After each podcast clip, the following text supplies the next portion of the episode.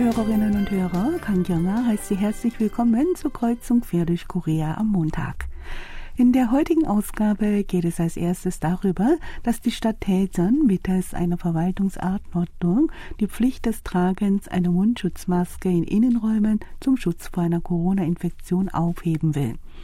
Das entsprechende Vorhaben soll die Stadt in einer offiziellen Schreiben dem zentralen Hauptquartier für Katastrophen- und Sicherheitsmaßnahmen mitgeteilt haben.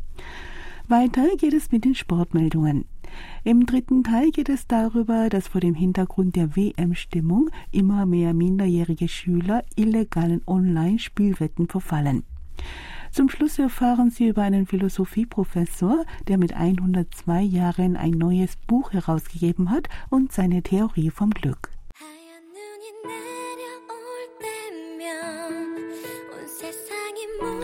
Zeit für eine Musikpause. IU singt Merry Christmas im Voraus.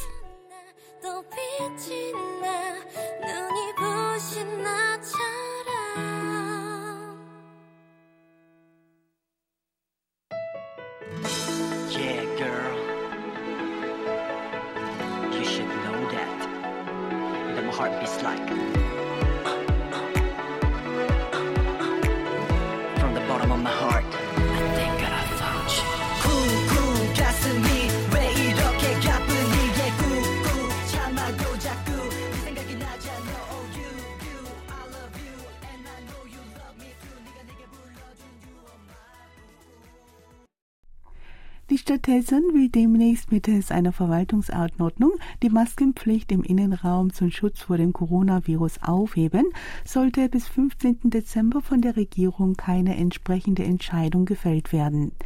Es wurde festgestellt, dass die Stadt Telzern diesen Standpunkt dem zentralen Hauptquartier für Katastrophen- und Sicherheitsmaßnahmen mitgeteilt hat. Eine zuständige Person der Seuchenschutzbehörde in Taejeon bestätigte in einem Telefoninterview mit der KBS, dass das zentrale Hauptquartier für Katastrophen- und Sicherheitsmaßnahmen schriftlich über das Vorhaben, die Maskenpflicht aufzuheben, informiert worden sei. Die Angelegenheit werde derzeit mit dem zentralen Hauptquartier erörtert. Angesichts noch immer hoher Corona-Fallzahlen und täglicher Neuinfektionen hält die Behörde für Krankheitskontrolle und Prävention jedoch an dem Standpunkt fest, dass es noch verfrüht sei, eine Aufhebung der Maskenpflicht zu diskutieren. Die Stadt Helsand führt in dem Schreiben drei Gründe an, weshalb das Tragen von Mundschutzmasken in geschlossenen Räumen nicht mehr notwendig sei. Demnach trugen in Cafés und Speiselokalen die meisten Gäste bereits keine Mundschutzmaske mehr. Darüber hinaus sei die emotionale, sprachliche und soziale Entwicklung von Kindern durch das Tragen von Masken beeinträchtigt. Als letztes wird darauf hingewiesen, dass in immer mehr Ländern keine Maskenpflicht mehr gelte. Der Bürgermeister von Telsan, Yi Zhang-wu, hat im Oktober bei einer erweiterten Sitzung mit hochrangigen Beamten der Stadtregierung gesagt, dass es der persönlichen Entscheidung jedes Einzelnen überlassen werden müsse, ob er oder sie in geschlossenen Räumen einen Mundschutz trägt oder nicht. In einem Telefoninterview mit KBS am Freitag sagte I, wenn die Regierung die Maskenpflicht im Innenraum bis 15. Dezember nicht abschaffe, dann werde die Stadt Telzern auf dem Wege einer Verwaltungsanordnung eine eigene Entscheidung treffen. Für Krankenhäuser, Kliniken und andere Einrichtungen mit hohem Infektionsrisiko könnte die Maskenpflicht jedoch weiterhin aufrechterhalten bleiben. Dem Bürgermeister zufolge werde der Januar nächsten Jahres als möglicher Zeitpunkt für einen solchen Erlass überprüft. Die Seuchenschutzbehörde hält allerdings Erörterungen über eine Aufhebung der Maskenpflicht im Innenraum für verfrüht. Das zentrale Hauptquartier für Katastrophen- und Sicherheitsmaßnahmen teilte mit, dass der Zeitpunkt für eine eventuelle Lockerung der Maskenpflicht aufgrund einer Einschätzung der Situation und Erörterungen mit Experten bestimmt werde, nachdem die Infektionswelle im Winter nach Erreichen ihres Höhepunkts abzuklingen begonnen habe. Das Ressort werde noch im Laufe des Dezembers eine öffentliche Diskussion und Besprechungen mit Experten zu diesem Thema durchführen. Die Telzum betreffende Angelegenheit werde mit den Zuständigen der Stadt besprochen. Ein Mitglied des Nationalen Ausschusses für die Reaktion auf Risiken bei Infektionskrankheiten meinte, dass die wissenschaftliche Grundlage nicht ausreichend sei, um über eine Aufhebung der Maskenpflicht im Innenraum zu sprechen. Eine Aufhebung der Maskenpflicht müsse gleichzeitig und nicht wahlweise erfolgen. Laut dem Gesetz zur Seuchenprävention sind Bürgermeister und Provinzgouverneure dazu befugt, für Plätze, an denen das Risiko der Ausbreitung einer Infektionskrankheit besteht, die Maskenpflicht und andere Verordnungen für den Seuchenschutz zu verhängen. Bürgermeister und Provinzgouverneure sind jedoch auch dazu befugt, diese Vorschriften wieder aufzuheben. Das Gesetz sieht allerdings dieselben Befugnisse auch für den Gesundheitsminister und Leiter der Behörde für Krankheitskontrolle und Prävention vor. Sollte die Stadt Helzern eine Verwaltungsanordnung zur Aufhebung der Maskenpflicht erlassen, wäre eine Prüfung des Vorgangs unumgänglich.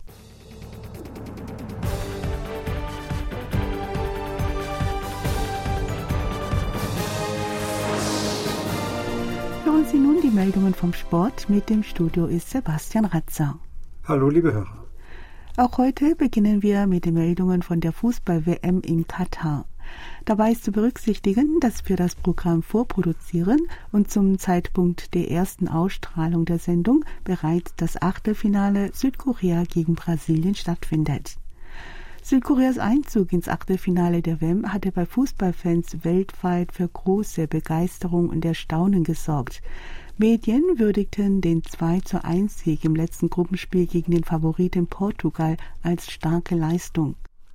Die Nachrichtenagentur AP schrieb, dass Südkorea dank der höheren Anzahl der geschossenen Tore Uruguay auf den dritten Platz verdrängte und ins Achtelfinale vorstieß, sei eines der packendsten Gruppenfinals in der 92-jährigen WM-Geschichte. Nachdem das Spiel Uruguay gegen Ghana abgepfiffen worden war und Südkorea als Gruppenzweiter feststand, umarmten sich die südkoreanischen Spieler auf dem Spielfeld und brachten ihre überschwängliche Freude zum Ausdruck, so AP. BBC berichtete nach dem Führungstreffer durch Portugal, dass Südkorea einen schlechten Start erwischt habe. Nach dem Ausgleich und dem späten Siegtreffer lobte der Sender die südkoreanische Mannschaft, habe trotz ungünstiger Ausgangslage ein Happy End ermöglicht. Die Medien beleuchteten die Stärken der südkoreanischen Nationalspieler und brachten vor allem Kapitän Son Heung-min großes Interesse entgegen. Die Nachrichtenagentur AFP berichtete, dass Son Heung-min wegen einer Gesichtsverletzung nicht das Beste aus sich herausholen konnte, jedoch das entscheidende Tor auf wunderbare Weise vorbereitet habe. Reuters schrieb, dass Son Heung-min keinen Gedanken daran verschwenden werde, bei der WM selbst noch keinen Treffer erzielt zu haben. Grund sei, dass seine Mannschaft auf dramatische Weise das Achtelfinale erreicht habe.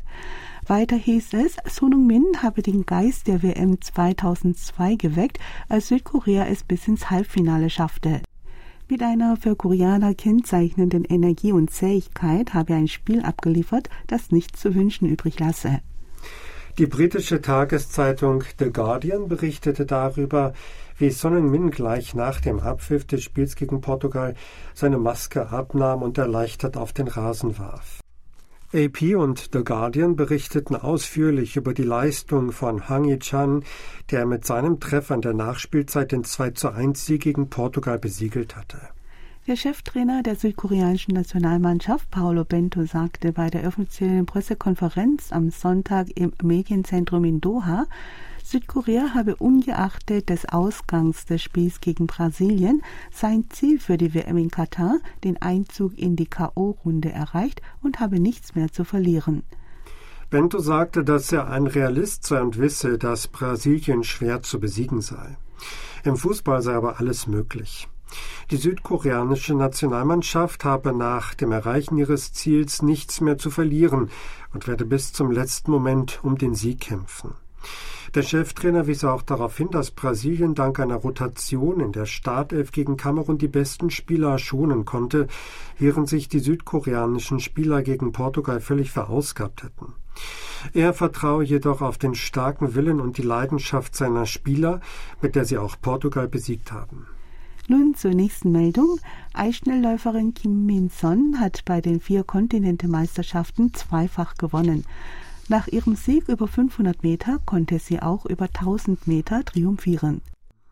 Bei dem Turnier im kanadischen Quebec schaffte sie die 1000 Meter Strecke als erst in einer Minute und 16,066 Sekunden.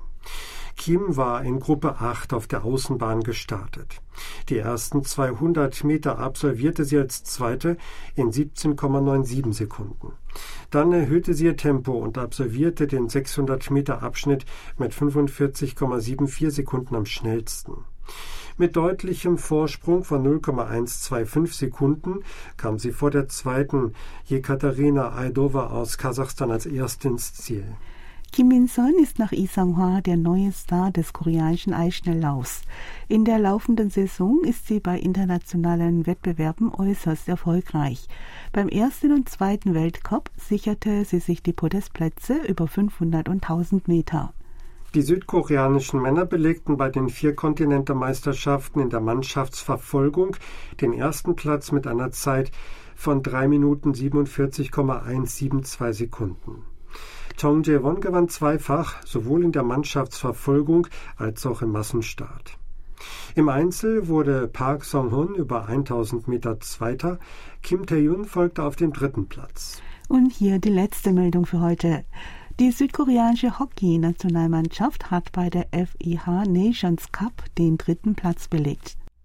Am letzten Tag des Turniers in Potchefstroom in Südafrika bezwang die Mannschaft im Kampf um den dritten Platz Malaysia mit 4 zu 0. Der Südkoreaner Chang Jong-hyun wurde mit sieben Treffern während des gesamten Turniers Torschützenkönig.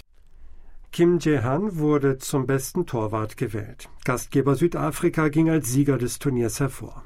Das waren für heute die Meldungen vom Sport. Tschüss, bis nächste Woche.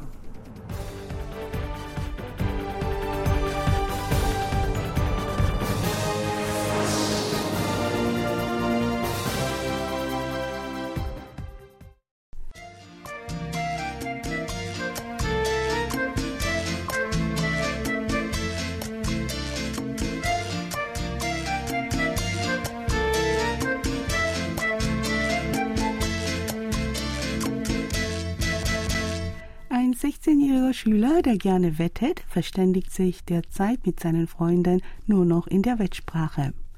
Der Schüler sagte gegenüber der Zeitung Hanguk Ebo, dass gewöhnlich vier bis fünf seiner Schulfreunde illegal um Geld gespielt hätten. Mit Beginn der WM-Saison sei die Zahl der Teilnehmer von illegalen Online-Sportwetten auf das Doppelte gestiegen. Mit Beginn der WM-Saison steigt die Zahl der Mittel- und Oberschüler, also der 13- bis 18-Jährigen, die auf illegale Online-Sportwetten setzen, drastisch an. Es werden Stimmen derer laut, die Maßnahmen dagegen fordern. Zur Zeit der alle vier Jahre wiederkehrenden Fußball-WM haben Betreiber von illegalen Sportwetten Hochsaison. Täglich finden Sportevents statt, auf die die Blicke der Menschen weltweit gerichtet sind. Wettanfänger, die darauf hoffen, bei der Gelegenheit das große Geld zu machen, tummeln sich unentwegt auf den Wettseiten. Im Internet stößt man ständig auf Werbebanner, die zu illegalen Sportwetten verführen. Im Bereich der Sportwetten legal ist lediglich das von der Gesellschaft für die Förderung des Breitensports organisierte Sport Toto. Dazu haben Minderjährige aber keinen Zugang. Auf illegalen Webseiten kann jeder auf dem Smartphone und mit einem Bankkonto einen Account eröffnen. Die Volljährigkeit wird bei solchen Webseiten nicht überprüft. Ein 16-jähriger Mittelschüler sagte, dass seit der WM im Internet viel mehr Werbebanner für Webseiten zu sehen seien als gewöhnlich. Gerüchte über Spieler, die ihren Einsatz vervielfacht haben, weckten die Neugier. Er habe letztens Gespräche eines Mitschülers mitbekommen, der vor dem Gruppenspiel Japan gegen Deutschland 50.000 Won auf Japan gesetzt hatte und 300.000 Won gewonnen hat. Zur Verbreitung von illegalen Online-Wetten im Klassenzimmer trage auch bei, dass man einen Bonus bekommt, wenn man einen neuen Spieler anwirbt. Ein 17-jähriger Oberschüler erzählt, dass man sofort von Leuten im Umfeld ausführlich darüber informiert werde, wie man Mitglied einer solchen Wettseite wird und wie eine Wette abläuft, wenn man nur das geringste Interesse daran zeige. Mittel- und Oberschüler setzen gewöhnlich 10.000 bis 100.000 Won pro Spiel ein. Die Einsätze sind zwar weitaus geringer als bei Erwachsenen, was aus Spaß und Neugier beginnt, kann aber schnell zur Sucht werden. Laut Daten der Organisation für die Beurteilung von Leistungsansprüchen der nationalen Krankenversicherung HIRA ist die Zahl der Jugendlichen, die wegen Glücksspielsucht behandelt wurden, von 837 im Jahr 2017 auf 2269 im vergangenen Jahr auf fast das Dreifache gestiegen. Das Problem ist, dass es keinen Weg gibt, illegale Wettanbieter zu kontrollieren, dass sich deren IP-Adressen im Ausland befinden. Nach Stand von August hatten nur 28 Prozent der Fälle, in denen gegen illegale Wettanbieter ermittelt wurde, Erfolg. Der Rundfunk- und Kommunikationsausschuss führt zwar regelmäßige Beobachtungen von Wettseiten durch, bis Maßnahmen ergriffen werden können, dauert es aber über zwei Wochen. Wird eine Domain geschlossen, öffnet der Betreiber eine neue Domain, wenn er selbst nicht verhaftet wird. Experten sind der Meinung, dass bei Jugendlichen die Glücksspielsuchtprävention verstärkt werden müsse. Jugendliche kämen im Alltag ständig mit der digitalen Technik und Online-Inhalten in Kontakt und sie besäßen ein starkes Bedürfnis, Erwachsenen nachzueifern. Das sei mit ein Grund, weshalb sie Online-Glücksspielen verfallen. Es müsse auch überprüft werden, während der Zeit der Fußball-WM im Internet Banner zu schalten, die Jugendliche vor illegalen Wettspielen warnen.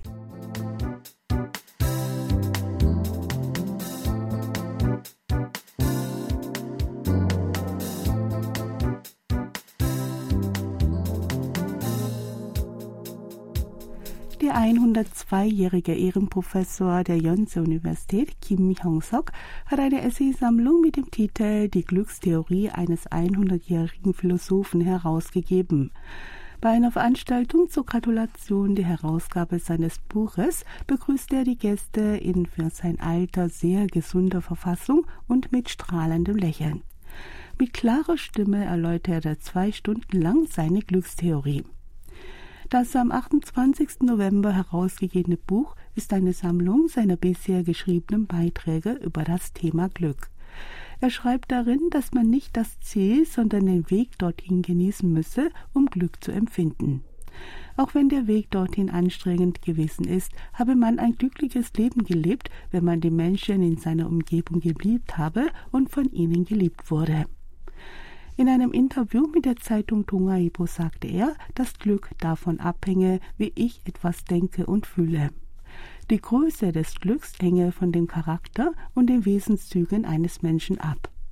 Um glücklich zu werden, sei es daher wichtig, daran zu arbeiten, einen guten Charakter zu entwickeln. Professor Kim zufolge empfinde man je nach Alter ein anderes Glück. Wichtig sei es, das Glück des anderen zu akzeptieren in jungen Jahren sein Geld, Liebe und Vergnügen ein Synonym für Glück.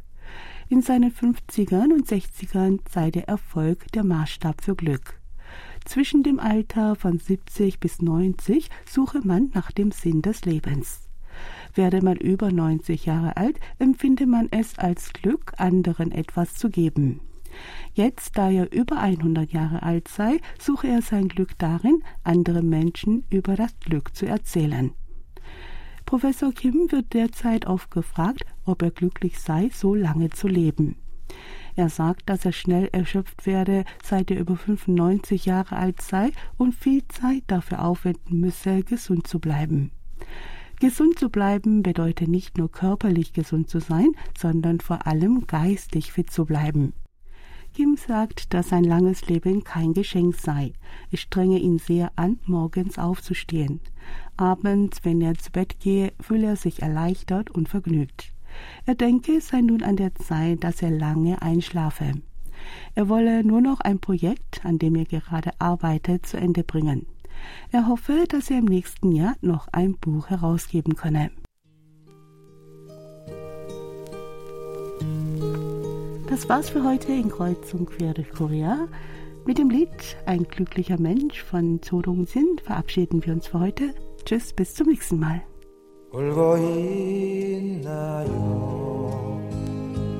당신은